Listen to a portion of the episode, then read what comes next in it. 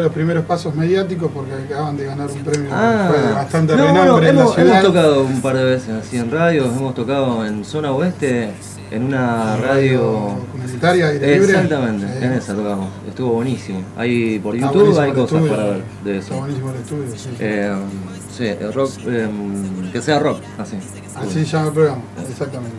Les repito, se llaman Blisters, ellos ganaron el concurso Rosario Suena 2010, un concurso que organizó la Secretaría de Cultura y la Municipalidad de Rosario.